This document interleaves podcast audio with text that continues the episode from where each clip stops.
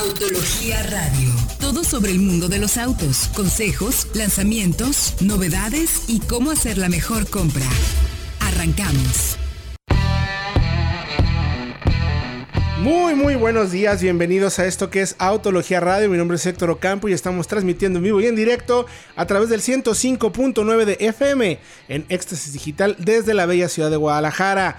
Recordarles que hoy hablaremos de temas, como siempre, muy interesantes relacionados con el mundo automotriz para ayudarles a tomar siempre la mejor decisión de compra.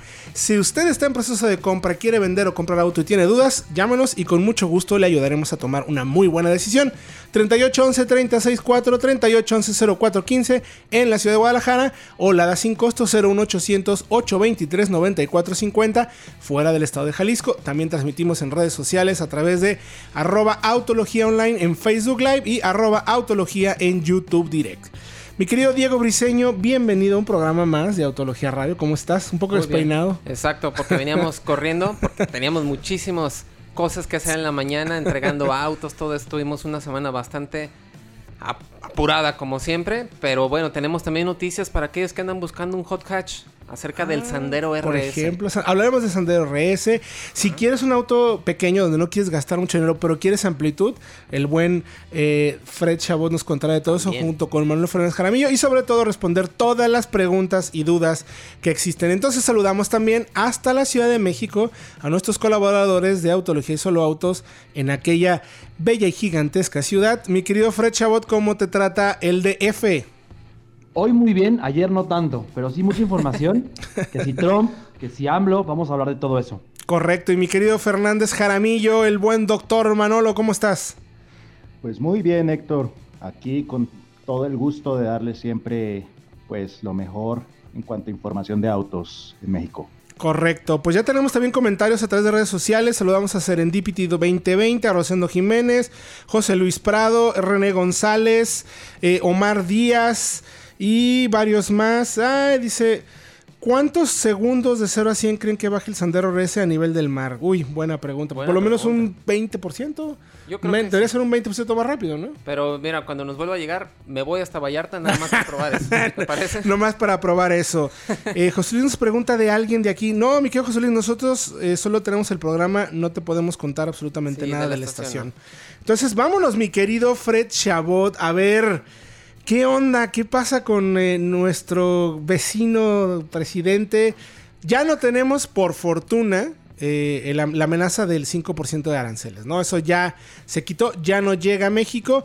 El beneficio es, lo que mucha gente dice, bueno, pues nos afecta, a México no le afecta nada, no, sí afecta. Evidentemente el costo del vehículo lo paga el consumidor, los van a pagar los estadounidenses, pero deja de ser competitiva las marcas, ¿no es así, mi querido Fredo? Así es, a largo plazo eso hubiera ocasionado que los autos hechos en México no vendieran tanto o redujeran sus ventas en Estados Unidos. Y eso, naturalmente, de momento las marcas no iban a cambiar todos sus planes.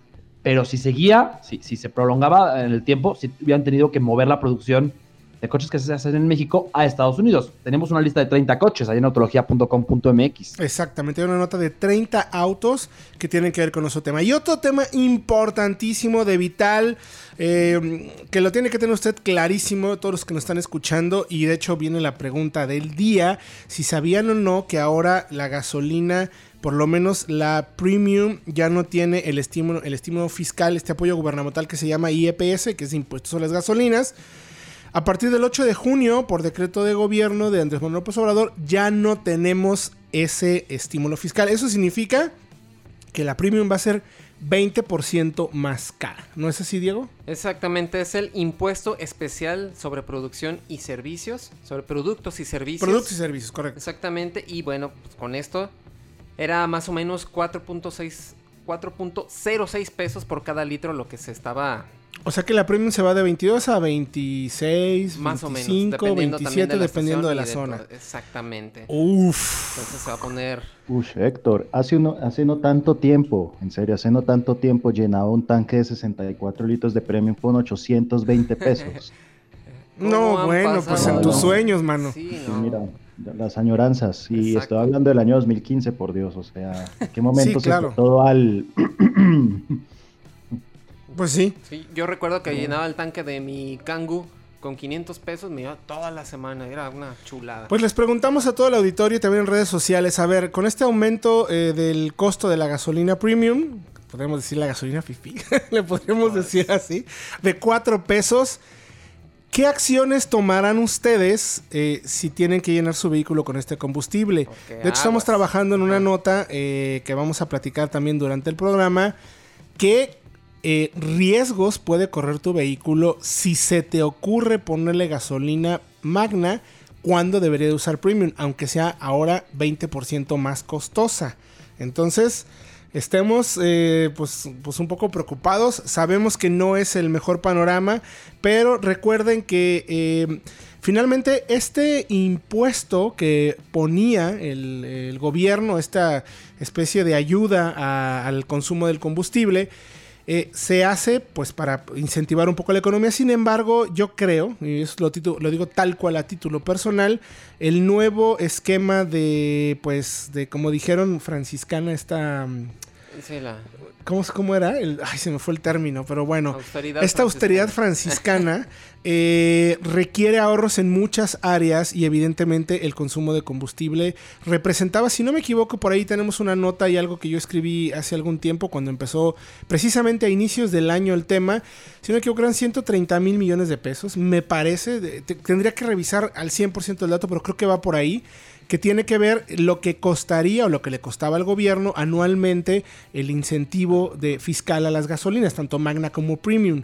Y evidentemente estamos en una autoridad republicana y queremos y el gobierno necesita sacar dinero para todos sus eh, planes sociales, el dinero, el aporte, por ejemplo, a los ninis o a los, a los estudiantes, pues necesita dinero de algún lado. Y yo creo que esa es justo la razón por la que la gasolina deja de recibir este incentivo.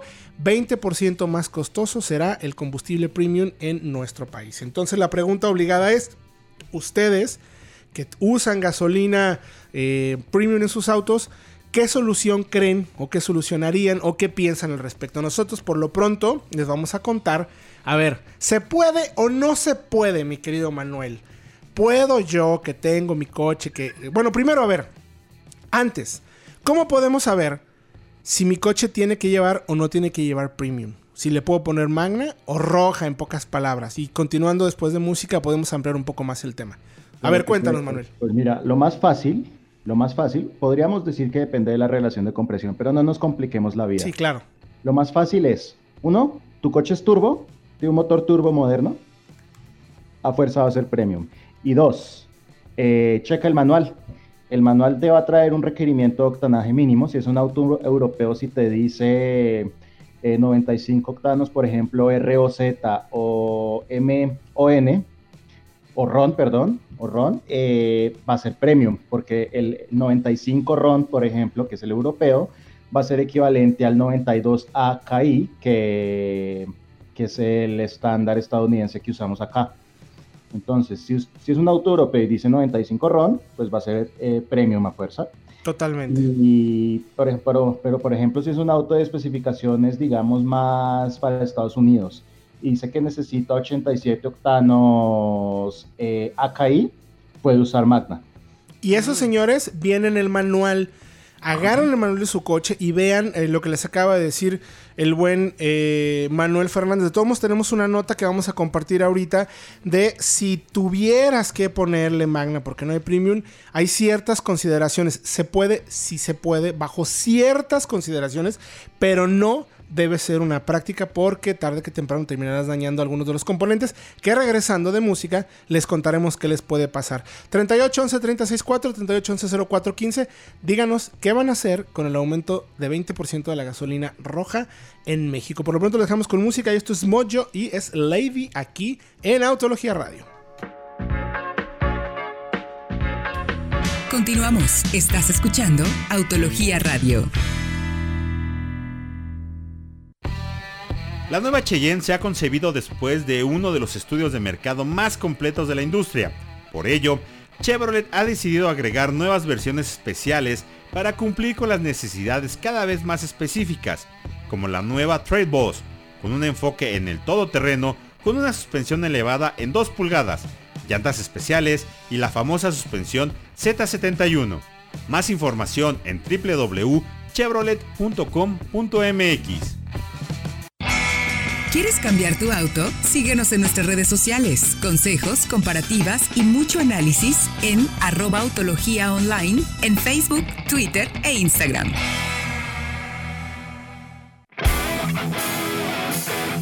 Estamos de regreso en Autología Radio. La pregunta del día para que participes y nos cuentes qué vas a hacer o qué piensas al respecto.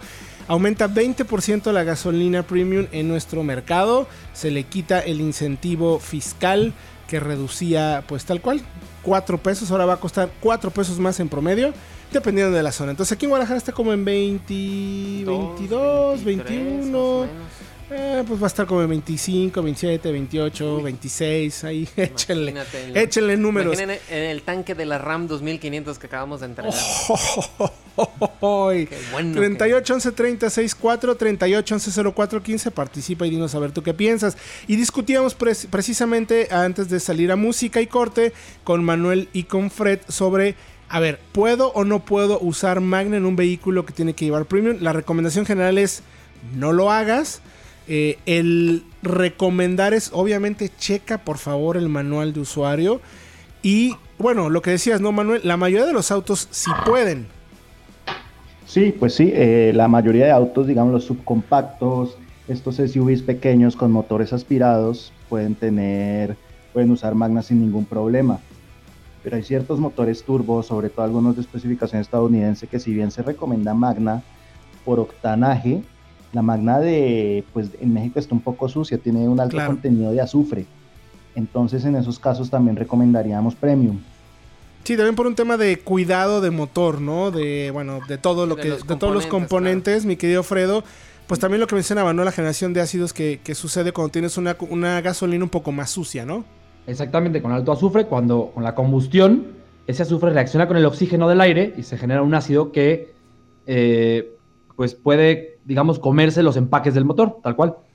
Pues el tema es que ahora será mucho más costosa, entonces, pues bueno, A cuidar a más cuidar el su consumo, y pues, eh, pues más pidan home office, Mándale. algo de home office, ¿no? Utilicen que- bicicleta. Utilicen la bici, hay muchos, entendemos que depende mucho de cada país. Pero bueno, mi querido Fredo, ahí tienes un tema muy interesante porque hablando precisamente de subcompactos que quizás la mayoría del análisis no tendremos que usar gasolina premium, tienes las cinco opciones más amplias, o sea, el que yo compre un vehículo subcompacto no me va a obligar a sacrificar espacio porque hay opciones bastante efectivas en el mercado y tenemos ya la nota en autología que expli bueno, donde nos vas a explicar qué onda. A ver, arráncate, mi querido Fredo. A ver, empezamos con el primero, el Honda Fit. Son Claro. autos, son autos todos pequeños, de menos de 4.3 metros de largo, además accesibles, o sea, rondan los 300 mil pesos, que son mucho más amplios de lo que puedes esperar.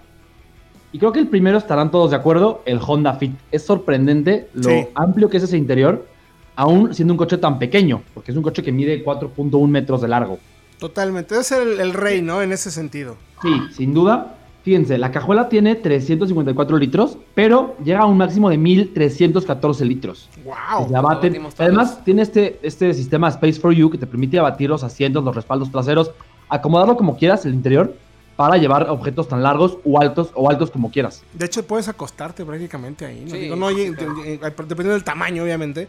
Pero sí te puedes echar ahí, te echas tu sleeping y sí puedes acostarte. Porque además es el piso es completamente plano. Exacto, es Está- otra de está las bueno, ¿no? ventajas. Mi querido Manuel, otro de tus favoritos, ¿no? También un súper amplio a pesar de ser un vehículo relativamente pequeño. Eh, bueno, no es de mis favoritos, pero sí es muy amplio. Estamos hablando de la Hyundai Creta. Son 4.28 metros de largo, es decir, es un SUV subcompacto. Pero la verdad es que es una cajita con ruedas, es, es muy cuadradita. Entonces la, la altura para ambas filas de asientos es excelente. La, a lo largo también, digamos que es un auto muy amable para, para pasajeros pues, de estatura elevada. Y pues tiene pues, más de 400 litros de cajuela. Entonces, de los SUV subcompactos es una de las mejores opciones si lo que se busca es espacio, porque no pocas opciones eh, en este nicho, digamos, que justamente les falta en ese sentido. Entonces, la Creta es una buena opción por espacio. Sí, totalmente. A ver, cuando hablamos de SUVs o si hablas de una camioneta, La mayoría de las personas buscan una camioneta porque eh, lo que eh, quizás en un hatch si estás un poquito más limitado de espacio, y no tanto de cajuela, sino para las plazas traseras. Y estas camionetas luego suelen resolver mucho mejor esa situación precisamente por ser un poco más de cajitas y mueven un poquito más el asiento hacia adelante, el de la banca, el del primer, del conductor, pues. Las bancas posteriores suelen gozar de un poquito más de espacio y además muy buenas cotas de cajuela, no sé, y eso finalmente para una familia joven o que está empezando es valiosísimo. Va a ser más fácil acomodar las sillas de bebés en una creta que en un hatch. Depende del tamaño del hatch, ¿no? Pero yéndonos más o menos generalmente, eh, generalmente. Eh, sí, siempre pasa. Y bueno, y hablando de cajitas, sigue, sigue el Kia Soul, otra cajita con ruedas que también tiene un espacio sorprendente, 354 litros en la cajuela. Es muy buena. A pesar de que no se ve muy amplia. Sí, la gente dice, no, es como un hatch, no, no, es más una camioneta, ¿no? Sí, sí tiene este volumen que puede que sea hasta 1367 litros. Eso es un montón. Con todos los asientos abatidos. Creo que también todavía tiene el sistema de doble fondo en la parte trasera que también aumenta un poco más este volumen de carga. Y bueno, es uno de los autos también más accesibles con muchas versiones. Y hasta eléctrico puede que haya. Puede que haya un eléctrico. También ahí manejamos un turbo que también parece que va a venir más tarde. Entonces tiene un aspecto juvenil muy interesante que también no se pelea con el espacio, por así decirlo. A ver, y de estos tres, de, digo, pues vamos a continuar también con los demás, pero me gustaría, de estos tres, de Fit, de Creta y de Soul, ¿con cuál se quedaban? Híjole, yo Porque son los tres más... Con el Fit. Tú te quedas con el Fit, mi querido... Y, y, tú, mi querido... Eh, eh, bueno, creo que Fred ya sabemos con cuál se va a quedar también. Eh, a ver, si es cierto, yo me quedaba con el Soul. ¡Ah! No puede ser. Yo juraría que te hubieras quedado con el Fit, fíjate. No, fíjate que el Soul tiene una, un espacio de cajuela gigante, pero además me gusta mucho, y eso ya es a título personal, el, el tema del diseño. Tiene mucho, creo que tiene mucho carisma. Esas líneas cuadradas que le dan tanto espacio, la hacen carismática, la hacen diferente hasta cierto punto. Y tú, mi querido Manolo, con tu Creta, eh, ¿no? yo no, yo también me quedo con el Soul y además de lo que comenta Fred, es por el excelente equipamiento de seguridad en todas las versiones, porque es el mejor acabado de los que pues hemos nombrado hasta ahora. Está, muy, está excelentemente fabricado el Soul, me parece. Sí. porque dinámicamente mejoró mucho en temas de suspensión y porque esta caja IBT, que es una CBT, está muy bien resuelta. Entonces aprovecha muy bien, por ejemplo, el motor 2 litros aspirado, lo que no pasaba antes. A mí ya me hicieron dudar, pero. Es, que, a mí no me, no me alcanza para las Soul. bueno, por, 285, perdón, cuesta la Soul, la versión de entrada, con 6 bolsas, SP, el motor 1.6 y caja manual. Es muy valioso. Es una muy buena opción de compra. Pero el Space for You del, del feed a mí me deja. Pues participen ustedes, díganos con cuál se quedaban, qué les gustaría. 3811 364 3811 0415 y díganos, cuéntenos qué van a hacer con el 20% de aumento de la gasolina. Por lo pronto, vamos a ir a música y estos son los Rolling Stones, mis tíos lejanos, y esto que se llama Start Me Up, que le encanta tanto a nuestro productor.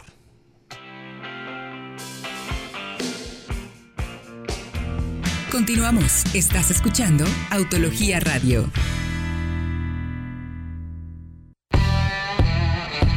Estamos de regreso ya en Autología Radio 3811 364 3811 0415. Si tienes dudas sobre qué auto comprarte, llámanos y con mucho gusto te ayudaremos a resolverlas.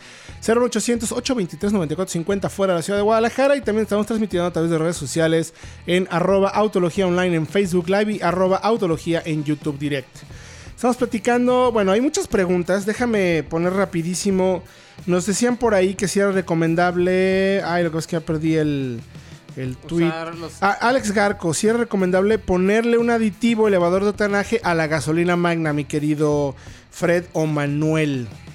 Pues no creo que valga la pena porque te va a salir igual de caro prácticamente y con el aditivo no, digamos, no reparas el problema principal de la magna, que es el, el alto contenido de azufre.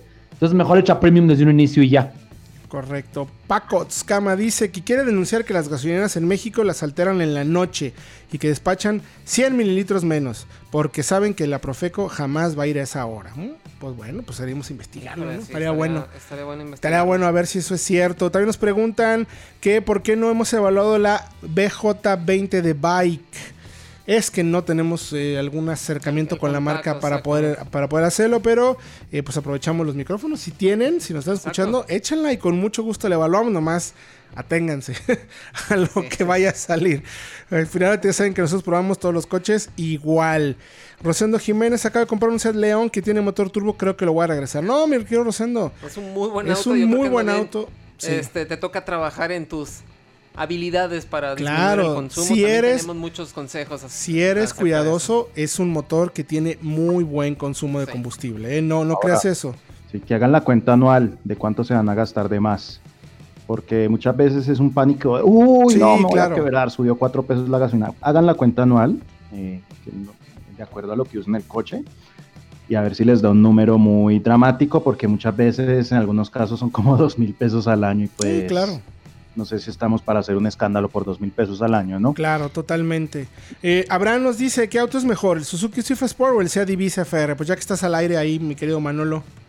Pues bueno, justo lo que decíamos fuera del aire, eh, el Suzuki como tal nos parece una mucha mejor relación costo-beneficio, cuesta más o menos 317 mil pesos con caja manual, pero el, y el, Ibis, el Ibiza FR con el motor turbo, que es un motor turbo por cierto menos potente y con más, con más lag y no tan buen desempeño como el del Suzuki, se sube casi hasta 360 mil pesos.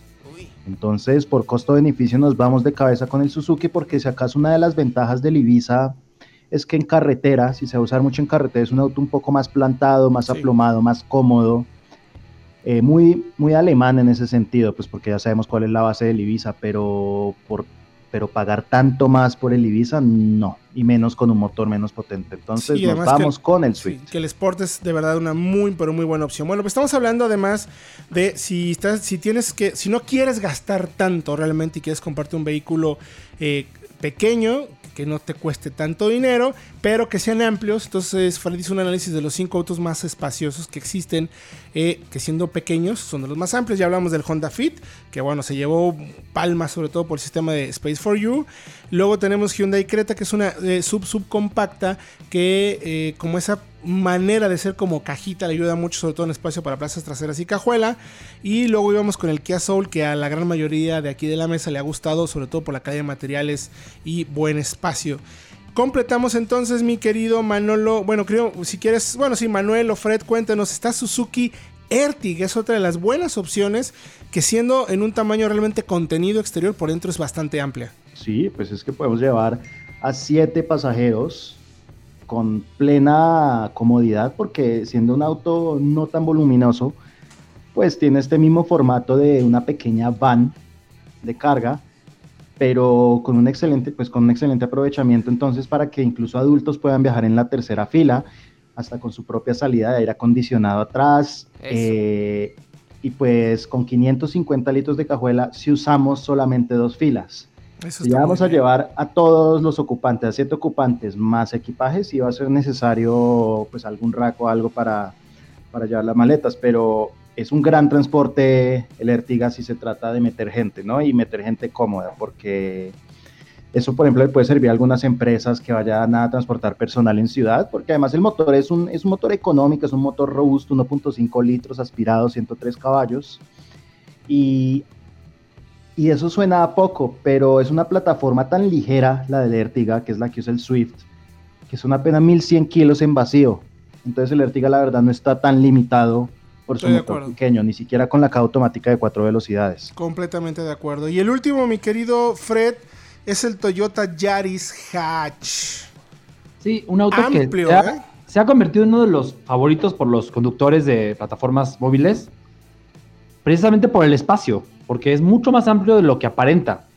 La cajuela es de 326 litros, es, buena, es promedio, pero el espacio interior, especialmente para plazas traseras, es muy bueno. Atrás caben tres personas re- realmente cómodas y el coche no mide más de 4.15 metros de largo, entonces no es difícil de estacionar ni de maniobrar en espacios eh, urbanos.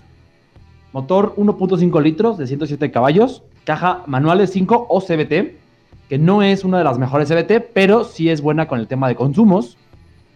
Y bueno, importante, todas tienen dos bolsas de aire y ABS. Aunque en versiones tope ya esperaríamos, ya quisiéramos tener al menos cuatro bolsas y control de estabilidad. exacto. Eso sí, Es ahí Eso donde se queda un poco corto porque como comentamos en programas pasados, eh, la generación anterior llegó a tener hasta 8 bolsas. ¡Nueve! Nueve, nueve. Nueve Tenía la de- bolsas. la de, cojín nueve. para Nueve bolsas. Una, una maravilla. Eh, bueno, toda esta información la pueden encontrar en autología.com.mx para que le echen un buen lente y vean cuáles son los vehículos más amplios que puedes comprar, siendo al mismo tiempo uno de los más pequeños en sus segmentos, ¿no?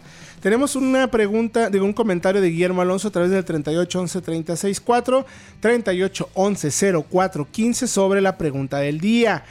¿Qué va a hacer con el tema de la gasolina premium? Está muy interesante lo que nos comenta, chicos. Escuchen, la respuesta es muy difícil. Yo- él tiene un Spark 2012. Usaba Magna y dice que fallaba. O sea, al final no estaba tan satisfecho. Cambió a Premium y está muy contento. Lo usa en carretera. No sé qué vamos a hacer al regresar a usar Magna. Pues no, no regreses. ¿No? ¿No?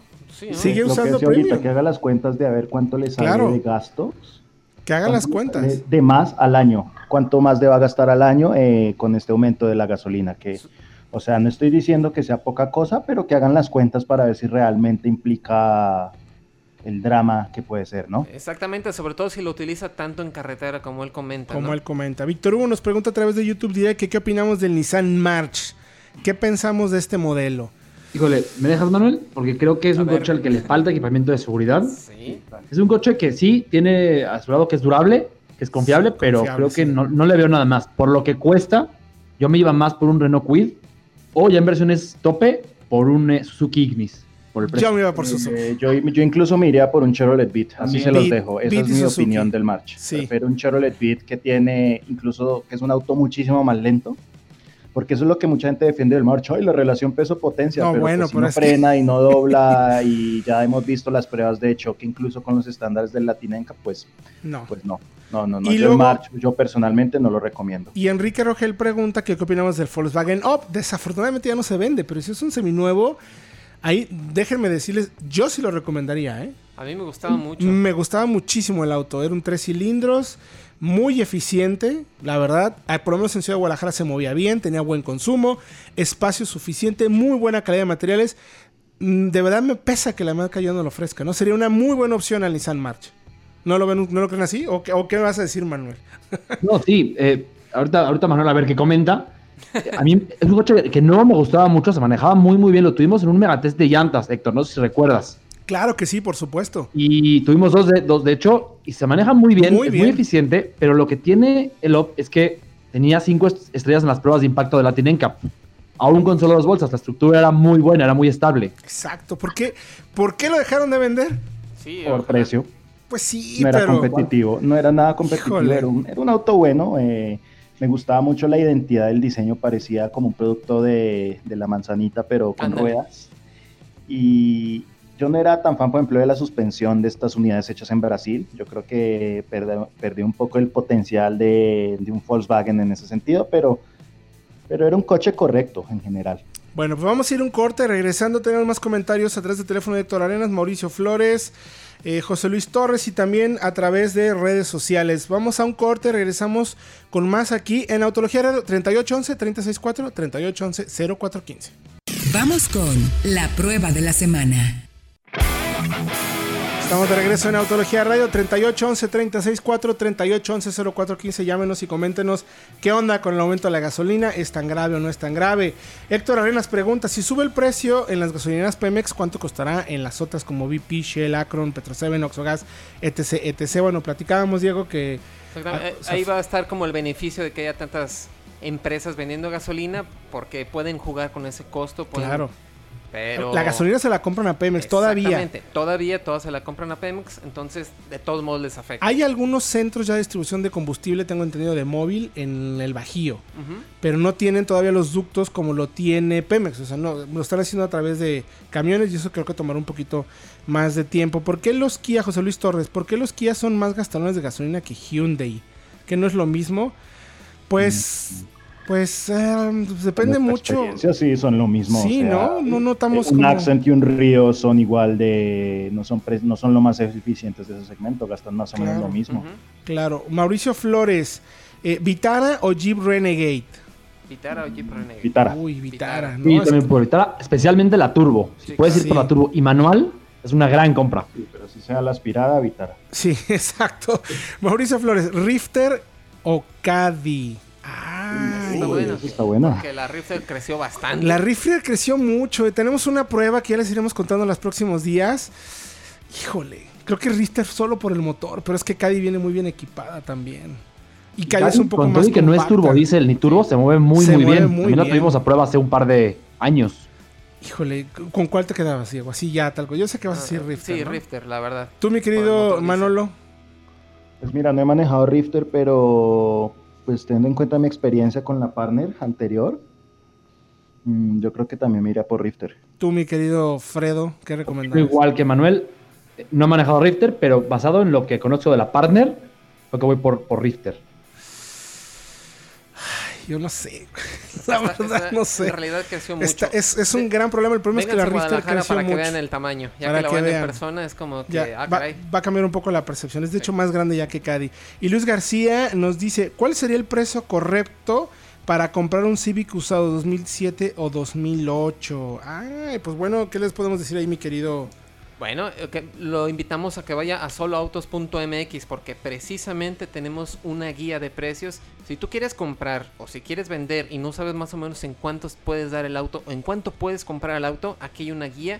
Puedes meter el- la marca, modelo, eh, tipo de versión, todo esto para ver más o menos en cuánto está el mercado y Mira, cuánto lo puedes dar tú. Justo acabo de encontrar en Solo Autos el 2007 y un 2008 andan entre los 110 y los 120 mil pesos más o menos.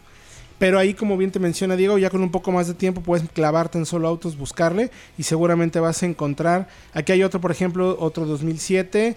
eh, evidentemente depende de las versiones, equipamiento, en 100 mil Eso. pesos. Entonces, y kilometraje. Sí, pero Entonces, es una herramienta muy útil y, te- y sirve para si quieres vender el auto o si quieres comprar, los precios generalmente no son iguales o hay alguna variación. Ahí puedes checar los dos. Si tú quieres vender, en cuánto lo puedes ofrecer. Correcto. O si tú quieres comprar, cuánto más o menos están en, en- en el mercado. Más o menos. Y antes de que nos vayamos a la prueba ya del Renault, eh, Sandero RS que hiciste, mi querido Diego. Exactamente. Carlos García pregunta cuál es el rendimiento del Aveo 2016. Ahorita que estamos hablando de los combustibles, para ver si le conviene. Aveo 2016, es el anterior. No, No, no, no, ese no. yo creo que sí es un general no. Porque Sí, no. no. era muy seguro. Hay que ser muy no manejaba muy bien. Era gastalón. Sí. No, pues a ver. El nuevo Aveo sí, ejemplo. Héctor me puso a hacer alguna vez un especial de los autos más vendidos en ese momento, hace muchos años. sí. estaba ese Aveo, estaba un Jetta clásico y estaba un Versa. Eh, el Aveo era con caja automática, me hizo 7 kilómetros por litro en ciudad. Y no Wow. hablo de medidos por la computadora, porque no tengo computadora. Te- Fue medidos realmente con el surtidor, Siete. 7 kilómetros por litro. Años atrás me prestaron un Aveo de esos también, hatchback, y me consumió lo mismo que una Ford Explorer. Entonces, no, y es un rotundo no. Totalmente. Oye, Víctor tiene una y pregunta el muy resto del auto también interesante. es pésimo, entonces no. Víctor Hugo tiene una pregunta muy interesante. ¿Cómo ven el uso del etanol? Ah, complicado. Sí, de hecho también tenemos una nota cuando estaba lo del desabasto. Y pues no, porque nos comentaban nuestros, nuestros amigos expertos de Proil, que fue el, el laboratorio con el que hicimos la prueba de las gasolinas, que el etanol genera muchos componentes, muchos residuos que son, ¿cómo eran? Eh, hidrofólicos. Sí, generan mucha agua. Hidrofílicos. Ajá, hidrofílicos. Y había mucha corrosión en la cámara de combustible. Producen corrosión a largo plazo, entonces, Entonces- por eso no son recomendables. Y además es difícil de conseguir, Y no tiene está un alto, regulado. no está regulado, Ese tiene una capacidad de detonante mucho más alta, entonces puede generar daños en válvulas. No es una opción, que por lo menos no- además no está regulado, entonces ni te metas ahí. Sí, no. Pero entonces, a ver, mi querido Diego, y una duda impresionante. Hay un Sandero RS, discutía con Fred, o no, mi querido Fredo, acerca Sí. de, a ver, Acalorada o sea, la discusión. Neta, neta se merece el Sandero el apellido Renault Sport.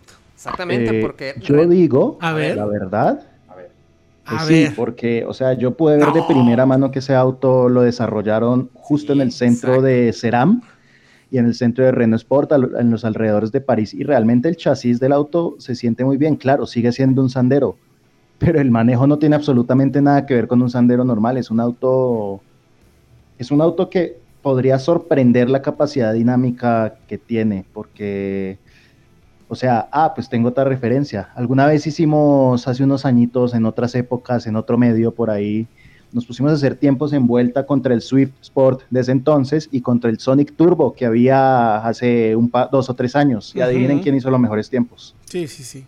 Adivinen cuál hizo los mejores tiempos. Es que precisamente ese es el punto, ¿no? Porque el Sandero cumple con eso. O sea, es desarrollado en Renault Sport, donde se desarrollan también los monoplazas de Fórmula 1. Tiene toda esa herencia. No solamente fue un paquete estético, tocaron la suspensión, tocaron la transmisión, tocaron incluso los frenos. Pusieron el motor de la Duster 2 litros. Es, un, es el hatch con más caballos por menos de 300 mil pesos. Pesos en el mercado. 145 caballos, un motor 2 litros. No, dos, sí, Sí, dos dos litros, ciento. este, pero en realidad, sí, o sea, se siente mucho la diferencia. Pero cuando lo comparas, por ejemplo, contra el Swift normal, O bueno, incluso contra lo que era el Clio Sport. bueno, bueno sí, contra el Clio Sport hay bastante diferencia, pero eh, digamos, el rival más cercano es el Swift Sport. Cuesta 30 mil pesos más barato que el Swift Sport. Oh, bueno, sea, ahí tiene una muy buena ventaja. Pero ya cuando lo comparas con el Swift Booster Jet normal, quedan muy parejos. Incluso en precio. Y el Swift Booster Jet normal trae más equipamiento de seguridad para empezar. Y también de, de Uh. confort. Entonces es donde se vuelve así como que, ah, caray. Entiendo todo el desarrollo que hicieron. Cumple con todas las características para hacer un hot hatch. Pero es ahí donde mal. queda como que. Sí, híjole, se queda un poquito corto. A lo mejor si le meten más candela y que cueste lo mismo que el Swift Sport, sería Exacto. una, un super bien. producto, ¿no? Porque Y- sí, eh, era- hizo 13.3 segundos de 0 a 100. Ay, Y el. Swift lo hace en ¿Cuánto lo hicimos? 11.8. Con el Swift Sport, ahorita lo checo. En lo que, en lo Porque que el, Swift buen. Sport lo hace en 9 segundos. Debe estar abajo de 9. En abajo nueve de nueve y segundos. Pero el Booster Jet normal, como el que tiene Sam, es que hizo en nue- 11. nueve segundos en- para un tema de coches deportivos es considerable. Bueno, sí, de, enfoque Entonces, deportivo, ¿no? Es, considerable. es ahí donde queda la, la duda donde, no, pues, o sea, sí cumple, pero ¿qué onda con las cifras? Creo ¿Cómo que- ves, Fredo? El pecado de este Sandero RS es, si acaso, que no es turbo. Y que con la altura de nuestras ciudades, México, Guadalajara, que están a 1500, 2500 metros, le afecta frente a motores turbo como el del Swift Sport. Pero creo que a nivel chasis lo maneja muy poco ese coche. Pero a nivel chasis sí es totalmente diferente del Sandero, al que conozco muy bien. Sí, se le- lo maneja bastante. Sí, sí se Renault maneja. tuvo la oportunidad, Renault tuvo la oportunidad de mejorar el equipamiento porque el coche estuvo a la venta en 2016, 2017 más o menos, se fue y regresó y aun cuando el mercado cambió y avanzó y evolucionó todo, lo siguieron trayendo con las mismas dos bolsas de aire de siempre, entonces uno dice, no, pues a ver, Ujú. Eh, pues que aprovechen esa oportunidad, ¿no? Porque, porque el tema de la aceleración, o sea, yo creo que incluso, yo incluso que quemando más clutch, como, como se puede hacer con un buen motor aspirado, no se puede hacer con un coche de prensa, pero yo creo que uno agarrando, un- uno tomando un coche que sea de uno, teóricamente, y quemando clutch, acelerando hasta 4500, 5000 y sacando el clutch y, sa- y sabiéndolo sacar con un poco más de agresividad, el tiempo puede bajar, pero lo que sí, pero por más que mejorara la aceleración, el coche no me parecería tan recomendable por el hecho de que está muy mal equipado en seguridad pasiva. Es que ese es el, punto, o sea, como bien mencionas, esa es la clave de todo. Tardaron en actualizarlo, ¿no? Yo, yo lo manejé, se mueve bien, pero también la calidad de materiales me deja un poquitito ahí. Creo que tiene demasiado de sandero todavía. Está, está por debajo un de toda la poquitito competencia. por la abajo, verdad. un poquito por abajo. No es una mala compra, o sea, al final no lo es. ¿No? O sea, por lo que cuesta, la potencia que tiene, al final está bien, porque justo eh, recuerdo muy bien que analizamos ese sandero hace unos dos años, quizás, dos o tres años, cuando no estaba el Suzuki Swift Sport, no estaba el Suzuki Swift nuevo, y era una muy buena opción. Porque el equipamiento tampoco había cambiado tanto como bien mencionas en el segmento, mi querido Manuel. Pero bueno, vayan a autología.com.mx, ya tenemos la prueba, también tenemos el video en el canal de YouTube. Mi querido Manuel, muchas gracias por tu tiempo. A ti Héctor y a Diego y a toda la audiencia, pues muchas gracias por acompañarnos una vez más y nos, vem- y nos vemos el próximo jueves. Próximo jueves, 8 de la noche. Mi querido Fredo, muchas gracias. Sí, gracias a ustedes. Y bueno, jueves en Autología Radio y miércoles 8 de la noche en Sin ABS por, auto, eh, por Autología Online en Facebook y YouTube. Y bueno, muchas gracias y quiero mandar felicitaciones a Hilda que es su cumpleamos, besos y abrazos. Vámonos. Y bueno, nos vemos Nos vemos el Y siguiente tú aquí jueves. trabajando, Sí, mano. modo. No puede ser. vámonos. No, vámonos a la comida, prepárense. ¿Dónde? Pasan la dirección. Yo llevo el paso cartón y ya estamos. Eso. Muchas gracias a todos por escucharnos. Recuerden que sean responsables con la conducción. Vayan a autología.com.mx para que chequen todas las pruebas, análisis y contenido que hacemos todos los días para ayudarles a tomar la mejor decisión de compra. Mi nombre es Héctor Ocampo. Próximo jueves, 8 de la noche y sábados, 11 de la mañana, aquí en Autología Radio por el 5 105.9 de FM. Autología Radio. Entra a www.autologia.com.mx y mantente informado con los análisis más completos para tu próxima compra. Autología Radio.